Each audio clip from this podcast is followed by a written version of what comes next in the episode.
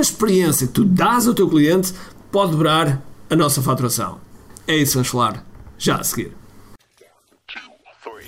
Todos os dias o empreendedor tem de efetuar três vendas: a venda a si mesmo, a venda à sua equipa e a venda ao cliente. Para que isto aconteça com a maior eficácia possível, precisamos de algo muito forte: marketing. Marketing é a única resposta possível para fazer crescer pequenas empresas que não têm o músculo financeiro para enfrentar os tubarões do mercado. Por isso, a pergunta é: como é que podemos fazer um marketing que seja poderoso e ao mesmo tempo não esvazie os nossos bolsos? O meu nome é Ricardo Teixeira, sou empreendedor há mais de duas décadas e um apaixonado por marketing. Todas as semanas procurei partilhar estratégias e táticas de marketing que procurem responder a esta pergunta. Bem-vindo ao QI Marketing Secrets. Olá pessoal, bem-vindos ao QI Marketing Secrets Podcast. Meu nome é Ricardo Teixeira e hoje, hoje estamos a falar sobre experiência de cliente. E a experiência de cliente é daquelas coisas que toda a gente fala, toda a gente tem sempre alguma opinião, mas por vezes falta informação? Falta informação.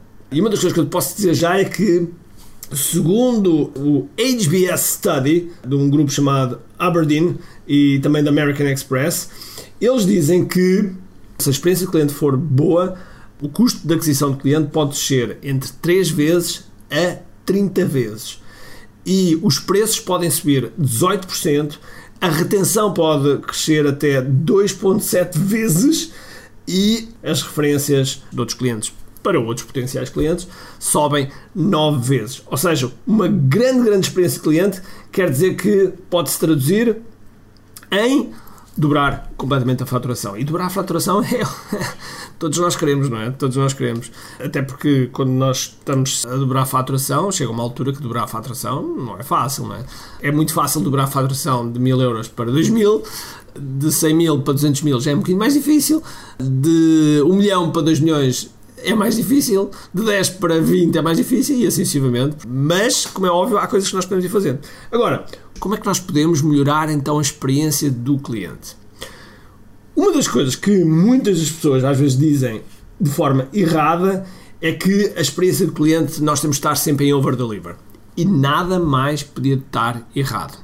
E como é que eu sei isto? Muito simples primeiro por experiência própria, mas segundo pelo mestre dos mestres em termos de experiência de cliente, que é um amigo meu chamado Jason Friedman.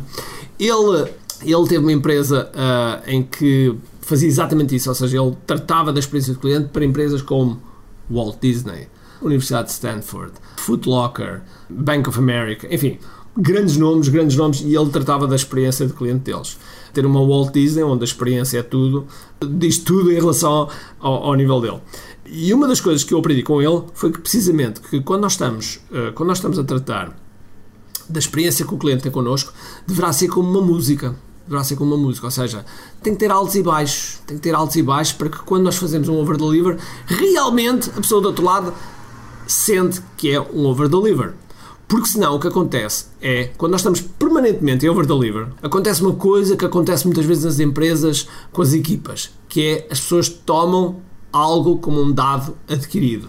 Okay? Se nós estivermos sempre a dar prémios à equipa, os prémios passam a ser um dado adquirido, já não passa a ser uma surpresa, uma coisa boa. E portanto, com os clientes é exatamente a mesma coisa, ou seja, há momentos em que nós surpreendemos o cliente e há momentos que não, e temos que baixar um bocadinho o nível. Ou seja, suponhamos que estamos a falar entre uma entrega entre 1 a 10, okay? em que 10 é mesmo o topo dos topos do over-deliver, em que ele fica extasiado, e 1, 1 é aquele que. Ah, é o normal, okay? é o razoável, a entrega razoável. Então, ao longo da jornada que o cliente tem connosco, nós devemos estar a ir desde o 1 até ao 10. Okay? Às vezes temos um 6, às vezes temos um 7, às vezes temos um, um 4, às vezes temos um 9, outras vezes temos um 10. Okay? Mas deverá ser de forma programada. Deverá ser de forma programada. Como é que normalmente nós analisamos isto? É muito simples, mas ao mesmo tempo, muitas pessoas não olham para isto. Quando é que começa esta jornada? Começa do momento em que a pessoa começa a pesquisar sobre algo e encontra-nos. Desse momento até o momento em que é nosso cliente e nós estamos a tratar dele até ao final de um projeto, de um processo, seja o que for, ok? E portanto, tudo isto, tudo isto deverá ser pensado. Deverá ser pensado logo tudo uma só vez. Não, é progressivo, até porque nós podemos ter, podemos ter equipa, podemos não ter equipa, podemos ter recursos, podemos não ter recursos, enfim, há várias coisas que nós temos que pôr na balança. E à medida que também os nossos recursos vão, vão crescendo, nós assim também vamos possibilitando dar uma melhor experiência. E como damos uma melhor experiência, muitas vezes o que acontece é que também o nosso próprio cliente vai evoluindo, vai, vai, vão aparecendo outro tipo de clientes. Uma das coisas que eu faço mais a, a nossa equipa é analisar toda a jornada do cliente. Tal e qual como eu estava a dizer, desde o momento que a pessoa pesquisa até ao momento que realmente já são nossos clientes, do qual nós não tratamos por cliente, ok? Esse é um outro ponto, mas tem a ver com a linguagem com o cliente, mas isso falaremos noutros podcasts. E portanto, aquilo que é o mais simples possível de analisar é o antes, o durante e o depois. O antes, quando pesquisa, quando acha um anúncio, quando clica, quando, quando vai à landing page, todos esses momentos. O durante. O durante, se calhar, quando está em durante com contacto connosco, seja de que medida for. Pode ser durante um webinar, pode ser durante um encontro ao vivo, pode ser durante uma reunião, pode ser durante muita coisa. Ah, e já agora no durante pode ser também as páginas de checkout, a página de pagamento, pode ser mil e uma coisas, ok? E o pós, em que estamos a falar da entrega. É importante é nós podermos definir quais são os pontos de contacto, todos os pontos de contacto, ou pelo menos na sua maioria, e percebermos o que é que nós podemos fazer com eles o que é que nós podemos fazer com eles? Uma das coisas que eu utilizo é uma tecnologia muito, muito complicada, é uma tecnologia que, que foi inventada há pouco tempo, ok? Que é uma coisa chamada post-it. post-it, exatamente, post-it, ou seja, agarramos um post-it e, e, uma das coisas que eu mais adoro fazer, uh, eu costumava fazer isto muito quando estava nos hotéis. Uh, eu digo quando estava porque, infelizmente, as viagens têm sido quase quase não, totalmente cortadas. Mas quando eu viajo, espero que tenha, esteja para breve, um, tenho umas quantas viagens adiadas. Uh, inclusive, hoje, ontem e hoje, estamos no, no Mastermind que era suposto ser nos Estados Unidos. Era suposto, nesta altura, estar nos Estados Unidos com o Jeff Walker e, e mais uma série de amigos, como Stu McClare, Ryan Lovac, enfim, toda essa malta uh, absolutamente fantástica do, do mundo digital. E, uh, e pronto, estamos a reunir via Zoom. E aquilo que eu normalmente faço é vou dois, três dias mais cedo, por causa de, do jet lag, porque normalmente é do outro lado dos Estados Unidos, então são 8 horas de diferença, e depois fico sempre mais dois dias após o mastermind, ou evento, ou seja o que for. E esses dois dias o que é que eu faço? Faço, porque as pessoas entretanto vão-se embora, e eu fico no hotel eh, fechado a fazer a integração de tudo o que estive a trocar impressões, ideias, etc e então começa a utilizar os vidros no quarto e, portanto, depois utiliza as janelas para colocar lá os post-its, já vou preparado, coloco os post-its e coloco todas as ideias. E precisamente num desses masterminds, juntamente com o Jason, fizemos toda a jornada do cliente de uma área que nós temos, uma área de software, e tivemos a desenhar. Então percebi quando nós começamos a desenhar a jornada, percebi que havia momentos que eram um, pontos cegos, em que Uh, eu vou-vos dar um exemplo de um ponto cego que acontece sempre, e eu não percebo porque é que não fazem nada, mas que acontece sempre que vocês compram algo. O que é? Suponhamos que vocês compram um bilhete para um concerto de música. Suponhamos que compram um, um concerto de música dos YouTube ou da Madonna, ou seja o que for. Que normalmente nós compramos quanto? Compramos tipo um ano antes. E desde o momento que vocês compram até o momento do concerto, só se ouve. Uh, uh. mais nada, mais nada. Só se ouve rigorosamente nada. ok? Silêncio absoluto. Há uma oportunidade que se perde para criar entusiasmo, para criar antecipação, para vender mais coisas. Enfim, há esses momentos que nós não nos apercebemos que temos nos negócios. Há pouco tempo, um aluno nosso, que é o Ricardo Costa, que tem a empresa chamada Magnífico Douro, ele faz viagens no Douro absolutamente fantásticas. Eu aconselho vocês irem ao Douro fazer lá essas viagens e aconselho a empresa do Ricardo. E identificámos precisamente isso, ou seja, no momento que ele vendia o bilhete até o momento que as pessoas entravam no barco, havia ali um gap grande. E então hoje em dia ele já tem uma sequência de e-mails e uma sequência de, de, passos que faz com que entusiasme e melhore a experiência do cliente. Há muita coisa que acontece no antes que não é tratada. E depois também no, no durante. Ah, e já agora, só para dizer que no antes, uh, tipicamente até empresas que fazem uma venda muito antes da entrega.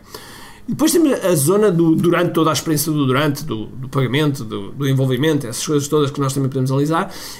Podia dar aqui um outro podcast. E depois temos o após. O após vai definir a recordação com que a pessoa vai ficar. Porque nós até podemos ter feito tudo muito bem, mas se no final, na entrega, fazemos uma borrada, é essa borrada que vai ficar na cabeça das pessoas.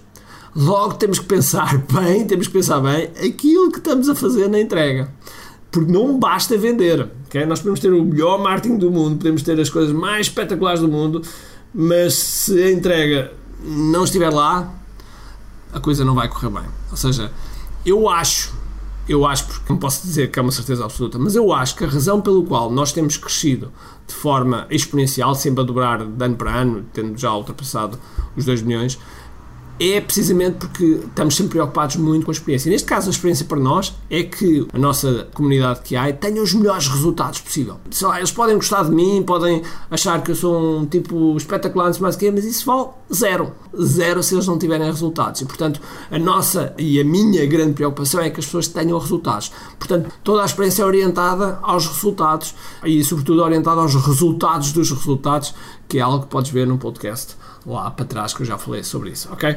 E portanto, nós como empresários temos que nos preocupar com estes pontos da experiência e por isso eu deixo aqui a minha sugestão para tu analisares a, a, jornada, porque vais ver que quando começares a olhar para a jornada todo o cliente, desde o início em que as pessoas pesquisam até o momento que estás a fazer a entrega e acabas a entrega, vais ver que há muito, muito nosso ego, ok? Acontece sempre a todos nós e não podemos estar distraídos com isso, porque pode definir, pode definir o, o crescimento ou de crescer ou atingires um platô no teu negócio. Ok?